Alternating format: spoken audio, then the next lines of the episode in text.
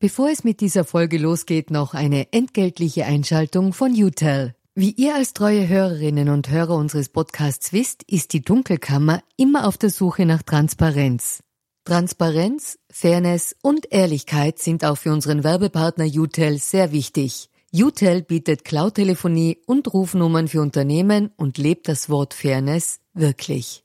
UTEL will nämlich ihre Kundinnen und Kunden durch Service binden und nicht durch Verträge, also sozusagen der Good Guy unter den Kommunikationsdienstleistern.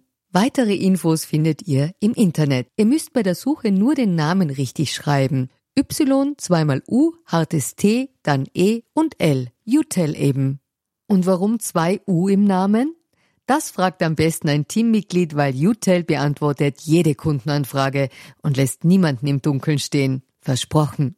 Und damit zurück in die Dunkelkammer.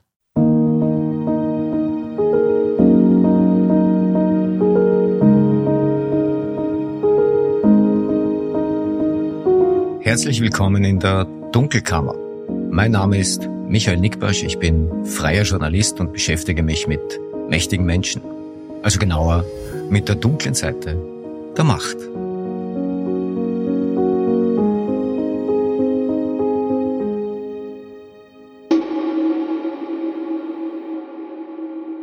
Das ist die 34. Ausgabe der Dunkelkammer und heute geht's vor Gericht.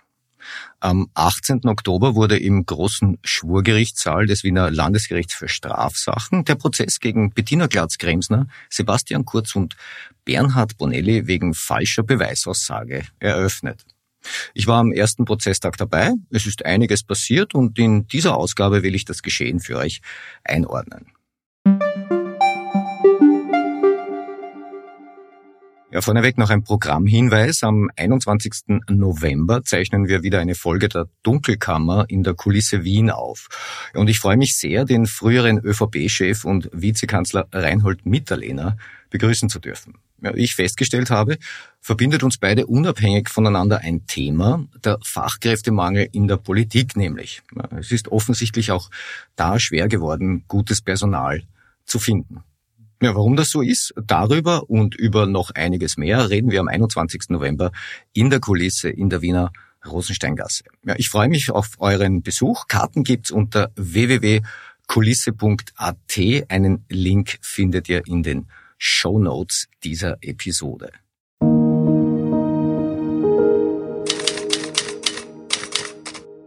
»18. Oktober 2023, Landesgericht für Strafsachen Wien, erster Tag des Strafprozesses gegen Bettina Glatz-Gremsner, Sebastian Kurz und Bernhard Bonelli. Das Haus ist äh, an dem Morgen gut besucht. Mehr als 80 Medienleute hatten sich akkreditiert. Ich habe übrigens die Startnummer 26 zugewiesen bekommen. Ja, große Strafverfahren sind für Journalistinnen und Journalisten übrigens immer auch irgendwie so ein Klassentreffen. Nicht? Man sieht dann Leute, denen man sonst nicht so oft begegnet. Kurz vor Prozessbeginn hat Sebastian Kurz im Foyer des großen Schwurgerichtssaals ein erstes Statement abgegeben und ich schlage vor, wir hören mal rein, was er da gesagt hat. Guten Morgen, sehr geehrte Damen und Herren. Vielen Dank für Ihre Aufmerksamkeit. Sie wissen, es gibt seit zwei Jahren den Vorwurf der WKSDA, ich hätte im Untersuchungsausschuss falsch ausgesagt. Der Grund, warum wir alle heute hier sind, 100 Journalisten, habe ich gehört, im großen Schwurgerichtssaal und uns mit den Aussagen im Urschuss von vor drei Jahren auseinandersetzen, ist ein Zusammenspiel aus Politik und WKSDA. Es waren die Abgeordneten im Urschuss, die mich nicht nur befragt haben, sondern danach auch gleich Anzeige erstattet haben. Und es war die WKSDA, die ein Strafverfahren eingeleitet hat. Meiner Meinung nach mit dem Ansatz, jede meiner Aussagen immer wenn es die Möglichkeit gab, sie in zwei Richtungen zu interpretieren, in die für mich nachteilige Richtung zu interpretieren. Okay, das Narrativ ist im Grunde nach bekannt. Sebastian Kurz hat es in der Vergangenheit bereits mehrfach so oder ähnlich gesagt, nämlich die WKSDA verfolgt ihn aus rein politischen Motiven und vertritt ihm dabei auch noch die Worte im Mund. Interessant ist, dass äh, Sebastian Kurz den ersten Tag seines Falschaussageprozesses mit einer irreführenden Aussage eröffnet. Er spricht ja in seinem Pressestatement von einem Zusammenspiel aus Politik und WKStA, das ihm dieses Verfahren eingetragen hat. Ja, es seien die Abgeordneten im U-Ausschuss gewesen, die ihn nicht nur befragt hätten, sondern, Zitat, danach auch gleich Anzeige erstattet hätten. Also auch gleich ist tatsächlich etwas gewagt. Ja. Kurz hatte die jetzt inkriminierten Äußerungen vor dem Parlamentarischen Ibiza-Untersuchungsausschuss am 24. Juni 2020 getätigt. Ja, die Sachverhaltsdarstellung der NEOS-Abgeordneten Stephanie Crisper, die dieses Verfahren überhaupt erst ins Rollen gebracht hat, die folgte nicht auch gleich, wie Kurz sagt, sondern fast ein Jahr später, nämlich am 29. März 2021. Ja, das gesagt, kurz nach 9.30 äh, Uhr hat dann Einzelrichter Michael Radastitsch das Verfahren gegen Bettina Glatz-Gremsner und andere aufgerufen. Über die Vorwürfe habe ich bereits ausführlich berichtet. Zusammengefasst, Sebastian Kurz und äh, Bernhard Bonelli sollen im Ibiza-Untersuchungsausschuss mehrfach die Unwahrheit gesagt haben, als es um Sebastian Kurz Einfluss auf Postenbesetzungen in der Staatsholding ÖBAG ging. Ja, und äh, Bettina Glatz-Gremsner wiederum wurden Unwahrheiten im Ausschuss und bei einer Einvernahme als Zeugin durch die Staatsanwaltschaft Wien angelastet. Da ging es äh, um Absprachen, politische Absprachen rund um eine Postenbesetzung bei der Casinos Austria AG. Wer das äh, nachlesen will, den Strafantrag habe ich bereits in Episode 29 zum Download bereitgestellt. Einen Link findet ihr auch in den Show Notes dieser Episode. Ja, der große Schwurgerichtssaal in Wien ist übrigens weitaus schöner, als er praktisch ist. Ja, erstens ist er für seine Größe alles andere als optimal bestuhlt. Ja, zweitens ist die Akustik wirklich schlecht. Also ohne Mikros hörst du da weiter hinten überhaupt nichts. Und äh, manchmal reden Staatsanwälte und Richter auch an den Mikros vorbei und dann hat man quasi Lücken im Vortrag. Ja, aus unerfindlichen Gründen hat das Justizpersonal immer noch keine Headsets bekommen.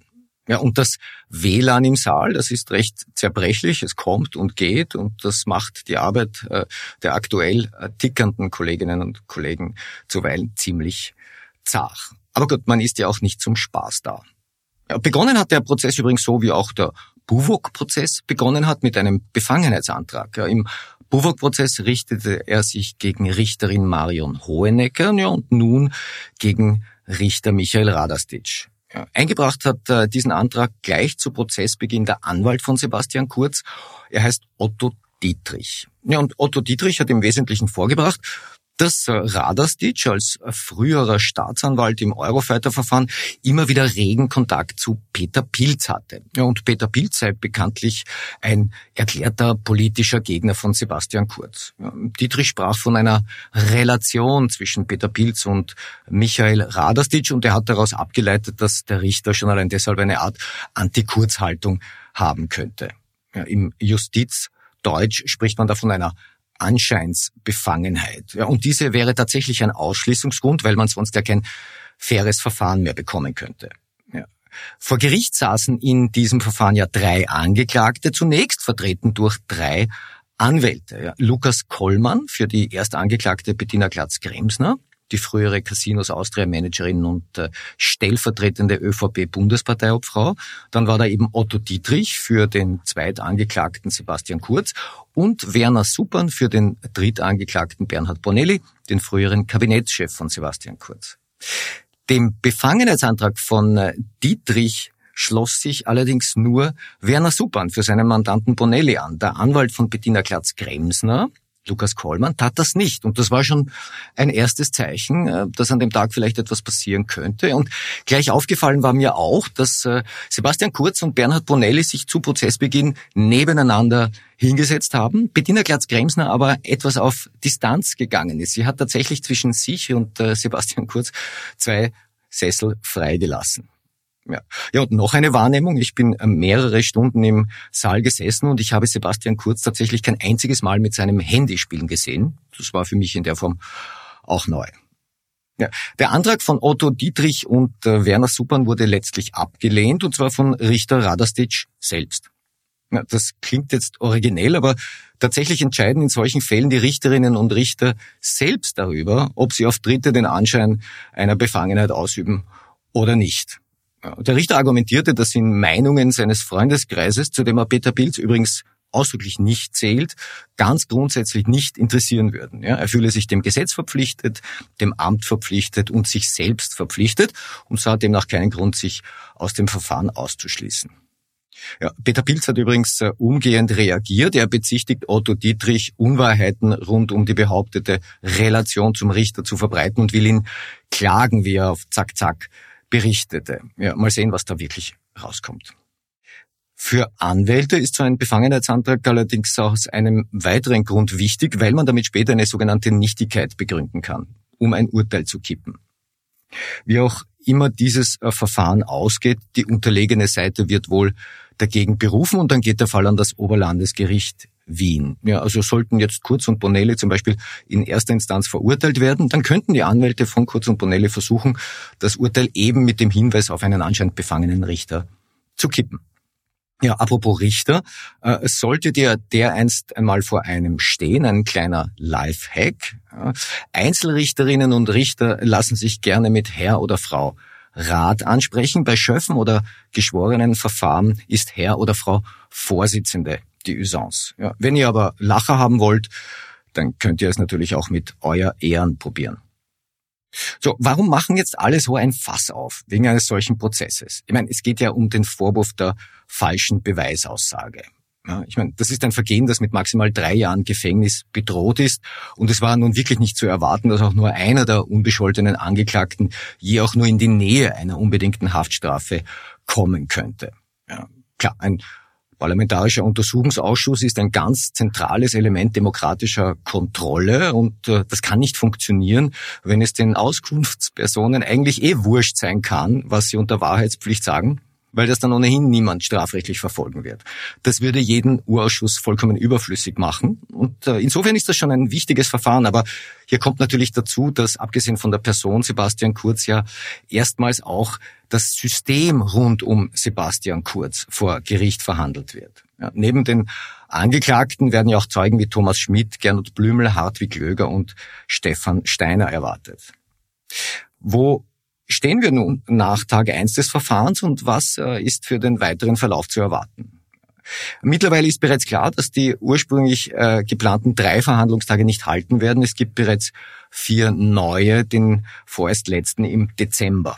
Ein Urteil erster Instanz könnte also noch heuer ergehen.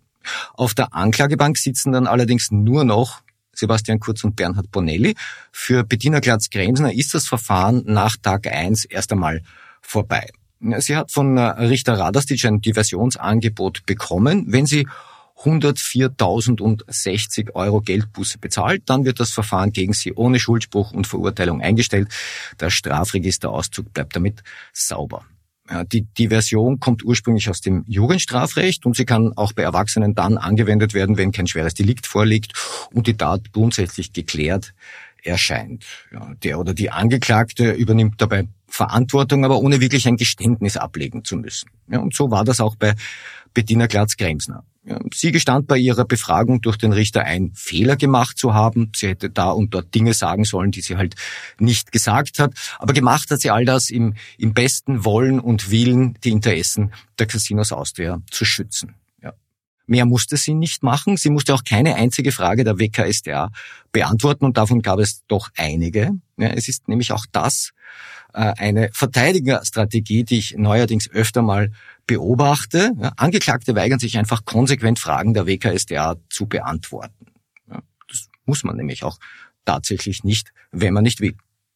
Ja, apropos WKSDA, der ist im Strafantrag leider wieder ein Fail passiert. An einer Stelle wurde der Ausschnitt einer Einvernahme von Gernot Blümel doppelt einkopiert. Einmal als Aussage von Gernot Blümel und einmal als Aussage von Hartwig Löger, der so tatsächlich nicht wörtlich ausgesagt hatte. Ja. Wenn ihr das nachlesen wollt, äh, die Passage findet ihr auf Seite 91 des Strafantrags. Ja, Anwalt Werner Supern erkannte und nutzte diesen Lapsus um scharfe Kritik an der Arbeit der WKSDA zu üben und auch das gehört zur Grundausstattung von Verteidigern dazu. Man klopft die Arbeit der Staatsanwaltschaft auf Schwachstellen ab, um eben die Anklage insgesamt zu erschüttern. Soweit es die Diversion von Bettina Glatz-Kremsner betrifft, haben wir übrigens noch keine Rechtskraft. Ihr Verfahren wurde abgetrennt. Sie hat jetzt äh, zwei Wochen Zeit, die Geldbuße zu leisten. Die WKStA könnte die Diversion aber noch aus äh, generalpräventiven Erwägungen heraus, wie das heißt, äh, anfechten. Das hat sie in jüngerer Vergangenheit in einem anderen Fall auch getan und das Oberlandesgericht Wien hat die Diversion daraufhin auch aufgehoben. Also ob die WKStA in diesem Fall auch so handelt oder es gut sein lässt, wir werden es erfahren. Für Sebastian Kurz und Bernhard Bonelli kann es keine Diversion mehr geben. Da ist äh, die Verteidigungslinie auch eine gänzlich andere, viel angriffiger. Also siehe den Befangenheitsantrag gegen den Richter, siehe die scharfe Kritik an der Arbeit der WKSDA. Beide Angeklagte nehmen für sich in Anspruch, immer nach bestem Wissen und äh, Gewissen ausgesagt zu haben und keiner will auch nur die leiseste Absicht gehabt haben, den Untersuchungsausschuss anzulügen. Soweit es jetzt Sebastian Kurz betrifft, kam äh, erst jüngst ein zweites Erklärmodell hinzu, der sogenannte Aussagenotstand. Ja. Niemand in Österreich kann dazu gezwungen werden, die Wahrheit zu sagen, wenn er oder sie sich damit selbst strafrechtlich belasten würde. Ja, davon hat kürzlich erst der Leiter der Oberstaatsanwaltschaft Wien, Johann Fuchs, in seinem Strafverfahren erfolgreich Gebrauch gemacht. Ja, und daraus ergibt sich jetzt bei Sebastian Kurz allerdings eine recht ungewöhnliche argumentative Konstellation. Denn einerseits hat er immer die Wahrheit gesagt, äh, sollte er aber andererseits gelogen haben, dann nur deshalb, weil er eine Strafverfolgung fürchtete. Wir werden sehen, äh, wie sich das im weiteren Prozessverlauf entwickelt die Ankläger der WKSDA, Gregor Adamowitsch und Roland Koch, sehen darin jedenfalls einen Argumentationsspagat. Roland Koch hat dazu am ersten Prozesstag unter anderem bemerkt, dass äh, Sebastian Kurz sich strafrechtlich gar nicht belasten hätte können, selbst wenn er, wie die Staatsanwaltschaft ausführt, die Wahrheit gesagt hätte rund um die Postenbesetzungen. Denn die vermuteten Absprachen rund um diese Postenbesetzungen in der Staatsholding ÖBAG waren eine rein politische Sache, strafrechtlich ohne jede Relevanz.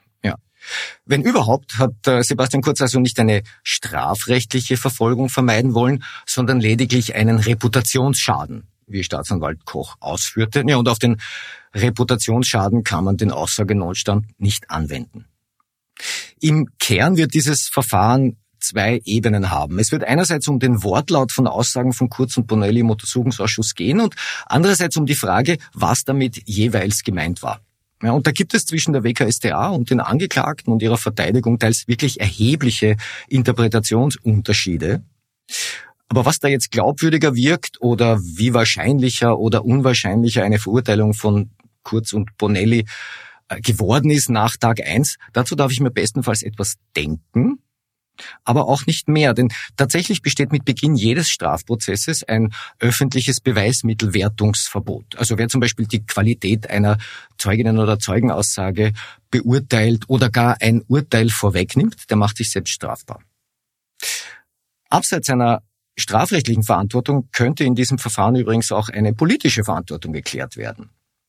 Konkret nämlich die Frage, wer denn nun wirklich in der ÖVP für die Besetzung des Aufsichtsrats der Staatsholding ÖBAG verantwortlich zeichnete.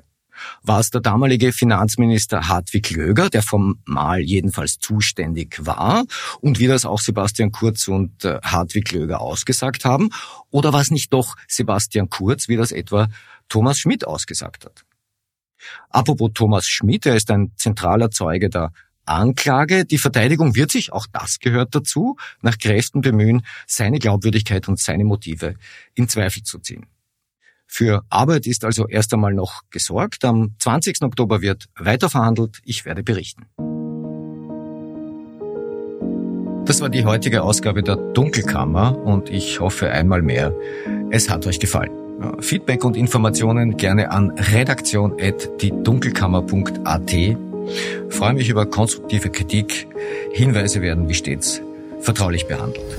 Bleibt mir gewogen. Ihr hört von mir.